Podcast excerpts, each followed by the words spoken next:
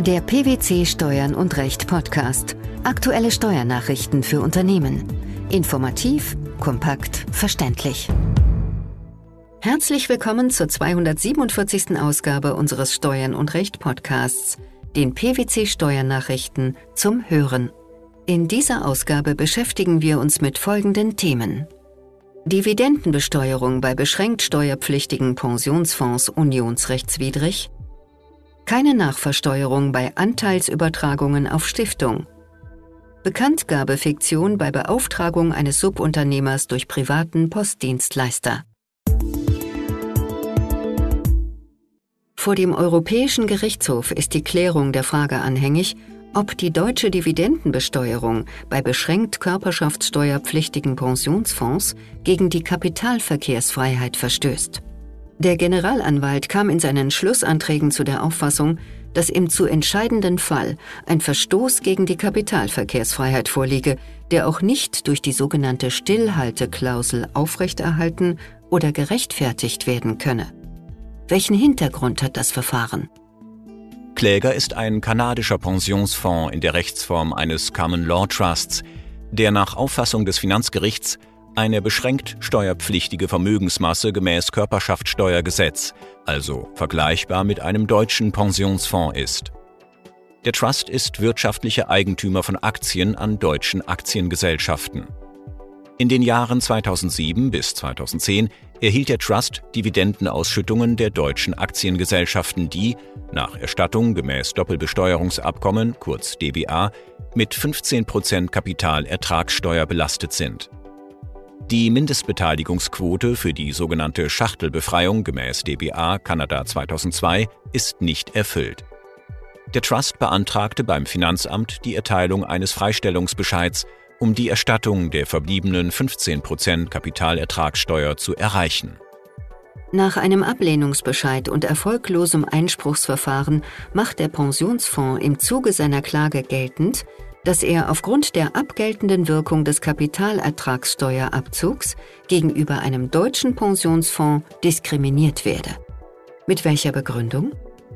Ein deutscher Pensionsfonds unterliege zwar auch einer Körperschaftssteuer von 15 Prozent, könne aber bei der Berechnung seines zu versteuernden Einkommens die Bildung von Deckungsrückstellungen, durch die die Pensionsansprüche der Versicherten bilanziell abgebildet werden, gewinnmindernd berücksichtigen. Das Finanzgericht München hatte den Fall dem Europäischen Gerichtshof vorgelegt. Was ist zu klären? Der Kernpunkt betrifft letztendlich die Frage, ob die, nach Auffassung des Finanzgerichts, an sich wohl zu bejahende unionsrechtliche Beschränkung aufgrund der sogenannten Stillhalteklausel gemäß Vertrag über die Arbeitsweise der Europäischen Union aufrechterhalten werden kann.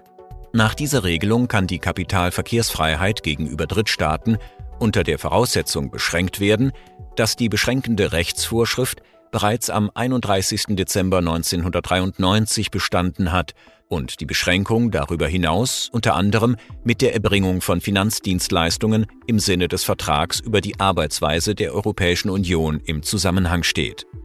Der Generalanwalt geht in seinen Schlussanträgen von einem Verstoß gegen die Kapitalverkehrsfreiheit aus. Weshalb sieht er das so?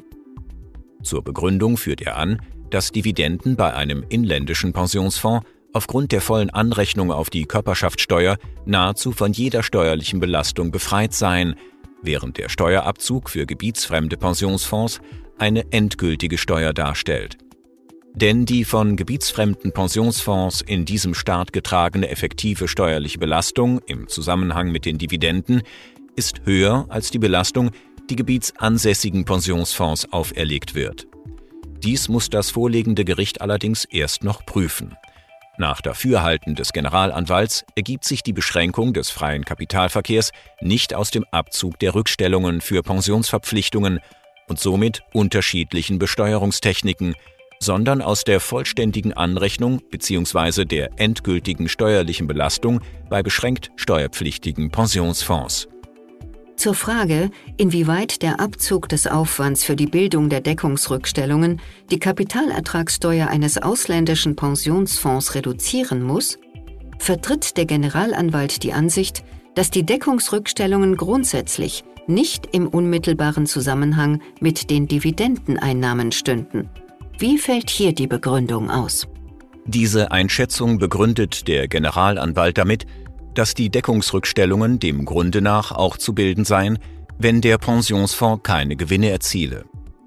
Soweit die Klägerin geltend mache, dass die Dividendeneinnahmen aber die Höhe der Rückstellungen beeinflussten, sei es Sache des vorliegenden Finanzgerichts zu ermitteln, welcher Teil der Rückstellungen deswegen im unmittelbaren Zusammenhang mit den Dividenden steht.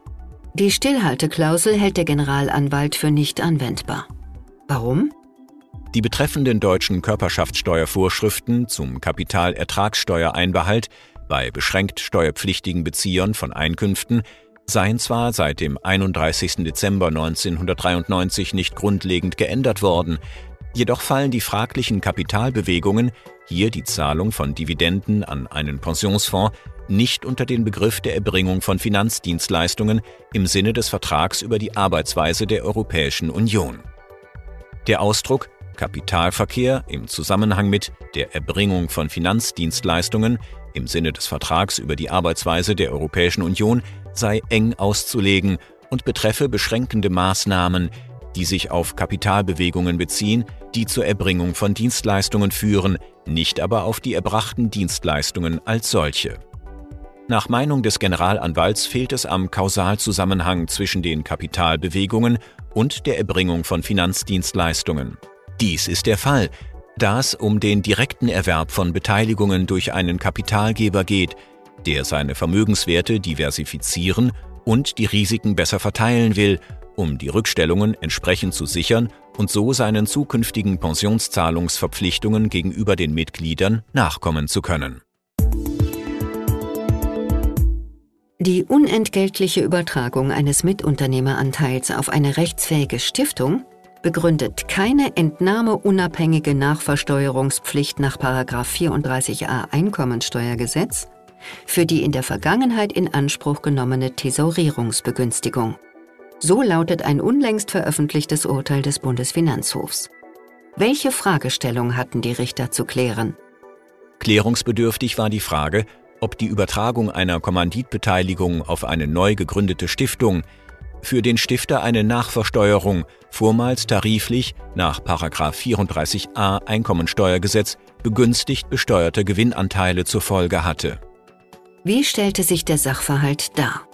Der Kläger war alleiniger Kommanditist einer GmbH und Co. KG. Gewinnanteile aus der Vergangenheit beließ er in erheblichem Umfang in der Gesellschaft und nahm insoweit die sogenannte Thesaurierungsbegünstigung nach 34a Einkommensteuergesetz in Anspruch. Er versteuerte diese begünstigten Gewinne somit lediglich mit einem Satz von 28,25 Prozent. Die Begünstigung nach 34a Einkommensteuergesetz wird allerdings nur unter Vorbehalt gewährt. Welche Umstände müssen erfüllt sein? Voraussetzung für eine Beibehaltung des Steuervorteils ist, dass zwecks Stärkung der Eigenkapitalbasis der Unternehmen die thesaurierten Gewinne auch dort verbleiben. Aus diesem Grund erfolgt unter anderem dann eine Nachversteuerung, wenn der Steuerpflichtige die Gewinne in einem späteren Jahr doch entnimmt. Der sogenannte nachversteuerungspflichtige Betrag wird vom Finanzamt jedes Jahr gesondert festgestellt. Aber nicht nur die Entnahme thesaurierter Gewinne wird nachversteuert, sondern auch die im 34a Absatz 6 Einkommensteuergesetz grundsätzlich abschließend bezeichneten Vorgänge. Nämlich unter anderem die Einbringung eines Betriebs- oder Mitunternehmeranteils in eine Kapitalgesellschaft oder eine Genossenschaft sowie der Formwechsel einer Personengesellschaft in eine Kapitalgesellschaft oder Genossenschaft. Wo lag die Schwierigkeit im vorliegenden Fall? Da die Übertragung der Kommanditbeteiligung auf die Beteiligungsträgerstiftung nicht vom Wortlaut des Nachversteuerungstatbestands des Einkommensteuergesetzes erfasst wird, musste geklärt werden, ob die Vorschrift des 34a Absatz 6 Satz 1 Nummer 2 Einkommensteuergesetz bei Übertragungen eines Betriebs- oder Mitunternehmeranteils auf eine Stiftung oder allgemein betrachtet bei unentgeltlichen Übertragungen auf eine Körperschaft analog anwendbar ist. Sowohl das Finanzgericht als auch der Bundesfinanzhof verneinten dies und gaben insofern dem Kläger Recht. Wie fiel die Begründung aus? Eine analoge Anwendung komme deshalb nicht in Betracht, weil der Wortlaut des 34a Einkommensteuergesetz hinsichtlich der Kapitalgesellschaften und Genossenschaften abschließend sei und keine Hinweise auf Stiftungen oder andere Gebilde enthalte. Eine erweiternde Auslegung von Kapitalgesellschaften und Genossenschaften auf andere juristische Personen wie Stiftungen widerspricht nach dem Verständnis der obersten Steuerrichter dem Gesetzeswortlaut. Sollte eine Regelungslücke bestehen, wäre diese nicht planwidrig. Das Gesetzgebungsverfahren habe gezeigt, dass der Gesetzgeber die Reichweite der Nachversteuerungstatbestände gründlich durchdacht hat. Woraus leitet der BFH das ab? Die obersten Steuerrichter sagen klipp und klar, wenn der Gesetzgeber alle Fälle eines Wechsels von der transparenten Besteuerung zum Körperschaftssteuersystem erfassen wollte, hätte nichts näher gelegen, auch sämtliche Einbringungen und Übertragungen auf ein Körperschaftssteuersubjekt im Einkommensteuergesetz aufzunehmen. Eine derart weite Begriffsfassung sei dem Gesetzgeber auch an anderer Stelle des Einkommensteuergesetzes nicht fremd gewesen so zum Beispiel in 6 Absatz 5 Sätze 5 und 6 Einkommensteuergesetz zum Ansatz des Teilwerts bei Übertragung von Wirtschaftsgütern, wo ausdrücklich Übertragungen auf Körperschaften, Personenvereinigung oder Vermögensmassen genannt werden. Wenn bei Übersendung einer Einspruchsentscheidung durch einen privaten Postdienstleister ein weiterer Subunternehmer zur Briefbeförderung zwischengeschaltet wird, gilt die Zugangsfiktion nicht. So lautet eine Entscheidung des Finanzgerichts Münster. Wie stellte sich der Sachverhalt dar? Die Familienkasse hatte einen Kindergeldantrag des Klägers abgelehnt und den hiergegen eingelegten Einspruch als unbegründet zurückgewiesen. Auf der Einspruchsentscheidung wurde der Hinweis vermerkt, abgesandt am 6. November 2015. Bei dem 6. November 2015 handelte es sich um einen Freitag.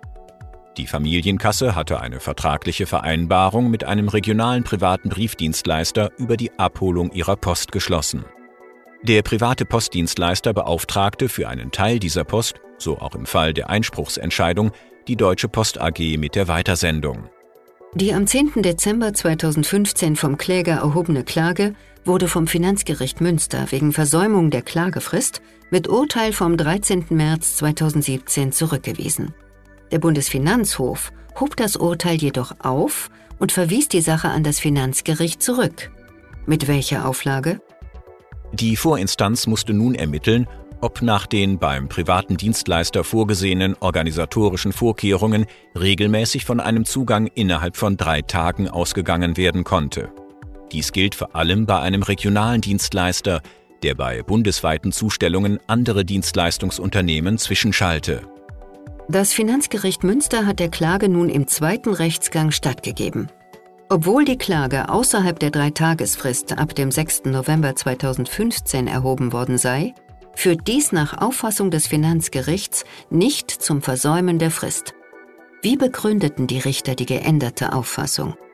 Die Formulierung unter Aufgabe zur Post erfasse zwar grundsätzlich auch einen privaten Postdienstleister, die beklagte Familienkasse war aber nach Ansicht des Finanzgerichts den Nachweis schuldig geblieben, dass am 6. November 2015 tatsächlich ein Botengang im Haus stattgefunden habe, bei dem die Einspruchsentscheidung in die vorgesehene Ablage zur Abholung durch den Kurierdienst gelegt worden sei.